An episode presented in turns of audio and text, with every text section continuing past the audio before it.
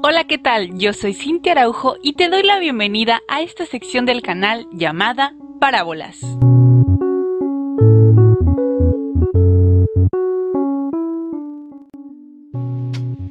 El amor no es una fórmula matemática.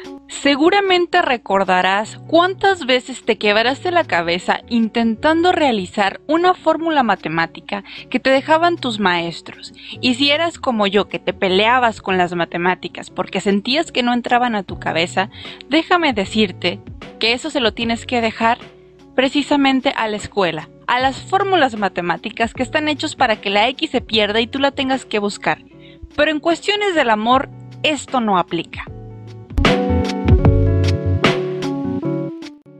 Voy a explicar por qué.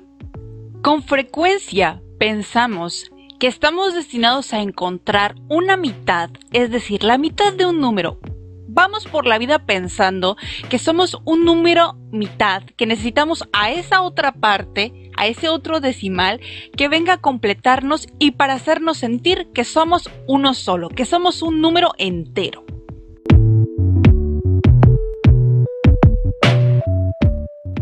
Pero el asunto aquí es que no somos ninguna mitad, no somos ningún número decimal a la espera de que otro número decimal venga con nosotros y nos haga sentir que por fin estamos completos y que nuestro valor va a aumentar precisamente porque sin ese otro decimal no somos nada o valemos menos.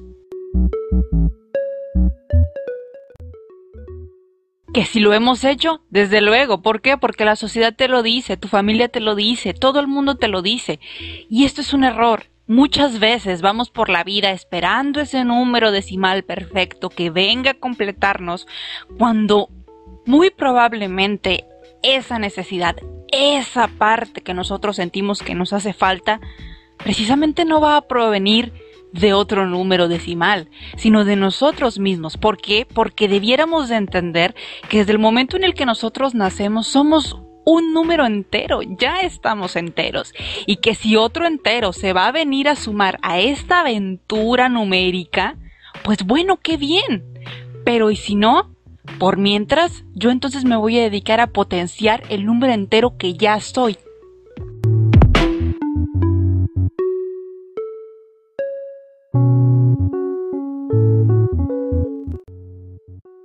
Por supuesto que esto es mucho más fácil de decir que de llevar a la práctica, pero para eso tenemos a profesionales que nos pueden dar ese empujón para terminar de entender cómo es que desde un inicio empezamos con esas ideas de ir y buscar a esa persona perfecta, a ese número perfecto que nos complementara. Ahora bien, Cintia, ¿Qué hago cuando siento que ya encontré a esta persona ideal? A esa persona que puede ser un muy buen prospecto o que ya está conmigo. ¿Y ahora qué hago? Bueno, pues entonces volvemos a la fórmula matemática.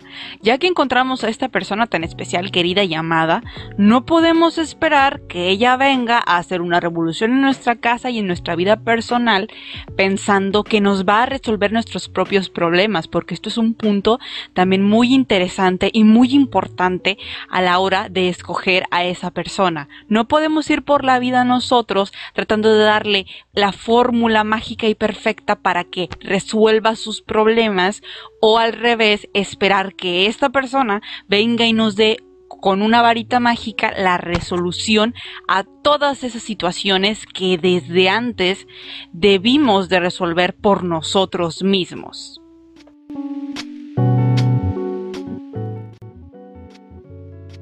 Y no es que yo sea una experta en números, ni mucho menos, creo que te pudiste haber dado cuenta.